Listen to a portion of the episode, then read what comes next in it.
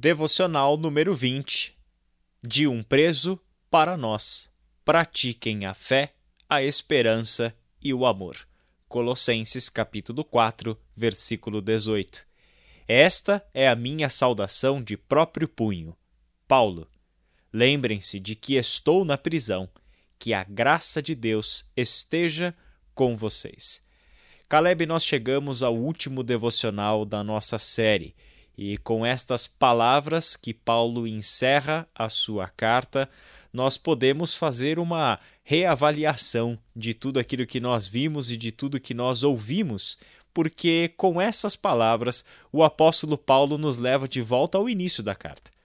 Com essa saudação de próprio punho, Paulo, ele nos mostra quem está escrevendo a carta e a sua condição. Por estar preso, não é ele quem escreve, é ele quem dita a carta e em um determinado momento ele escreve com a sua própria mão e com a sua própria letra Paulo. Lembrem-se de que estou na prisão. Paulo recorda esses irmãos que este é um texto de alguém que foi preso por causa da pregação do evangelho entre os gentios, e esse é um sinal da sua autoridade. E Paulo diz também que a graça esteja com vocês, relembrando a saudação inicial da carta, que a graça e a paz do nosso Deus seja com vocês. Interessante essa liberdade de mente que o apóstolo Paulo tem, Caleb, e a capacidade de incentivar os irmãos mesmo estando na prisão, incentivar esses irmãos a viverem debaixo da graça e debaixo da paz do nosso grande Deus. E só pode chamar a graça aqueles que têm graça. Só podem ser agentes de graça e orarem por graça na vida dos seus irmãos aquelas pessoas que de fato entenderam a graça de Deus em toda a sua verdade, bem como vivem segundo essa graça que receberam. Essa bela então carta escrita por Paulo para esses irmãos é um testemunho muito vivo de esperança, de fé e de amor.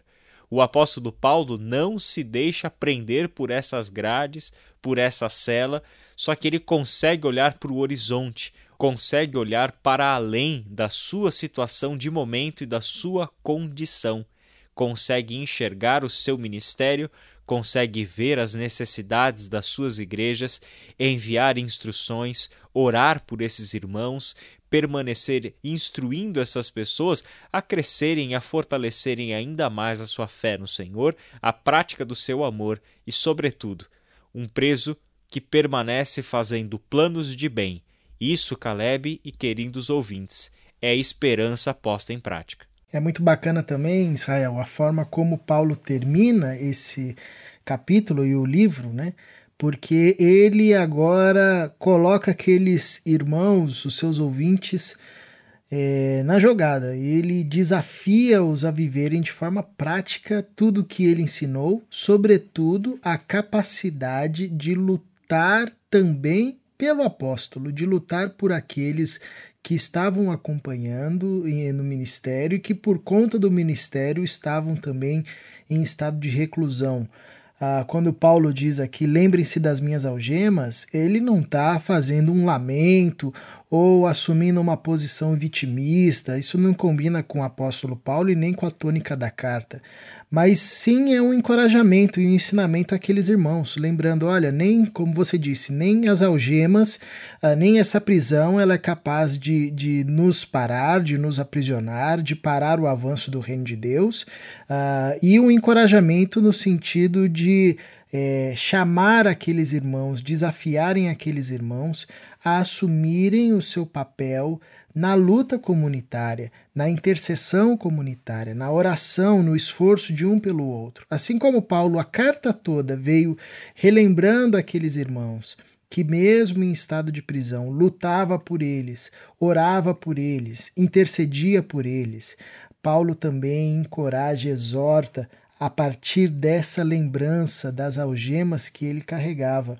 Uh, ele encoraja e exorta esses irmãos a que agora também assumam assumam o seu papel nessa luta, não sejam acovardados diante uh, das diversas situações ou enfrentamentos que eles teriam que, que ter e que teriam que enfrentar uh, no contexto deles, mas que eles uh, sentissem-se encorajados pelo próprio testemunho do apóstolo a lutarem, a dedicarem-se uns aos outros, a partilharem uh, dessa dimensão de vida onde nós uh, nos esforçamos uns pelos outros e uns para com os outros, até ver o caráter de Cristo ser formado em nós.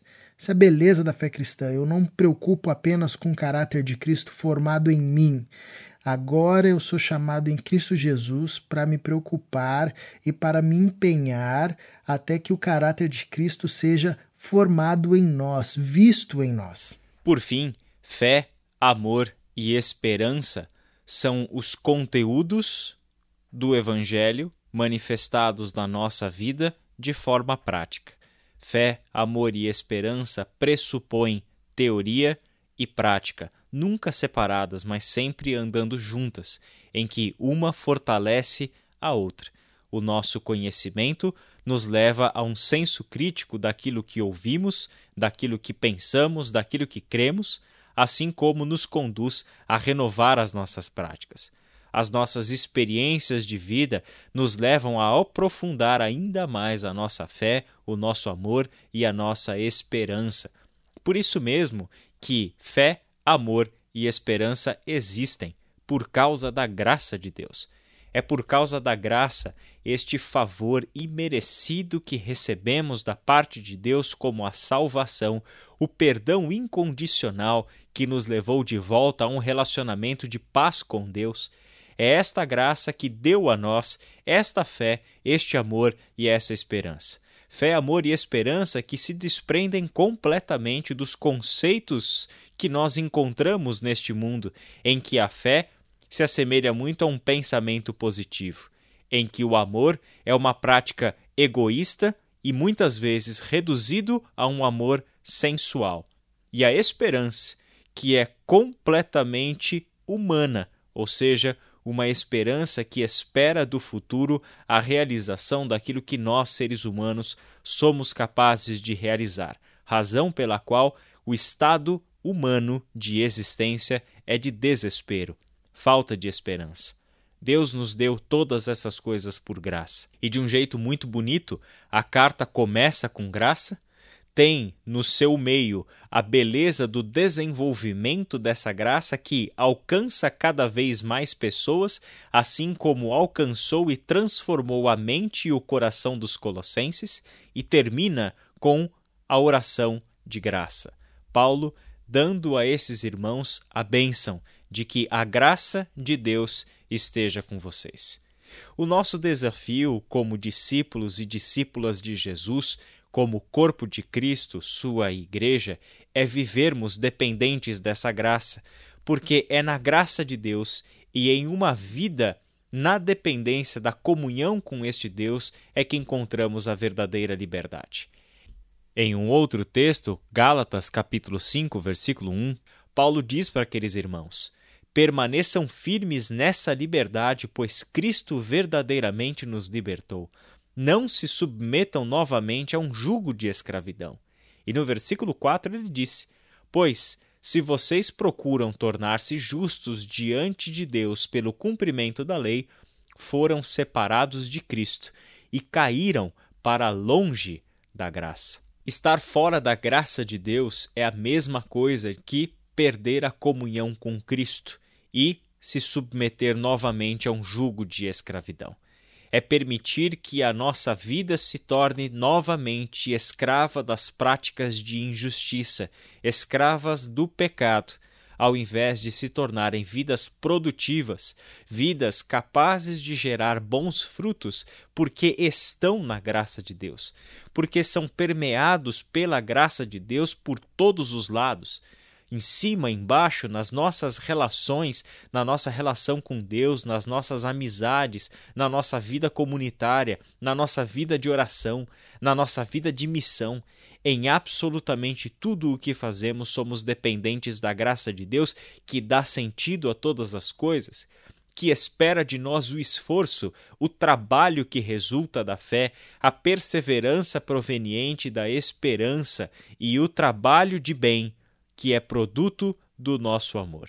Que esta graça seja com você, meu irmão, minha irmã, e que a sua vida e as suas relações sejam constantemente renovadas pelo poder da graça de Deus. Amém. Vamos orar? Deus, muito obrigado, porque a caminhada com o Senhor é uma caminhada que se inicia na graça, se mantém pela graça e se finaliza com a tua graça. Ou seja, do começo ao final nós somos acompanhados pela sua disposição em nos salvar, em produzir em nós a vida de Cristo. E isso é belo demais, como Paulo nos demonstra nessa carta tão profunda e tão impactante. Que essas virtudes da fé cristã floresçam cada vez mais em nós. Que vivamos uma vida marcada pela fé, pelo amor, pela esperança. Que sejam mais do que palavras soltas, mas sejam de fato ferramentas, instrumentos poderosos, eficazes em Ti, para nos instruírem numa prática de vida que sinaliza e que testemunha o Teu amor e o Teu reino. Que a Tua graça nos acompanhe, que o amor do Teu Filho recaia todos os dias e se renove todos os dias sobre nós, e que a consolação profunda do Espírito Santo nos transforme a cada instante. Para a tua glória em Cristo Jesus é que nós oramos. Amém.